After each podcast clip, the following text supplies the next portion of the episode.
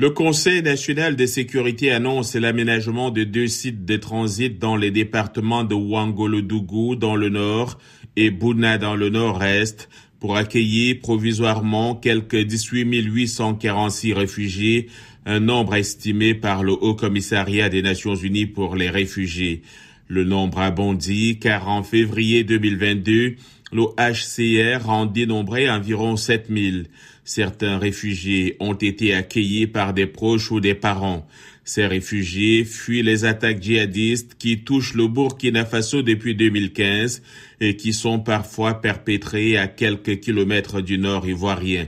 Ces attaques, selon des ONG, ont fait plus de 10 000 morts civils et militaires confondus.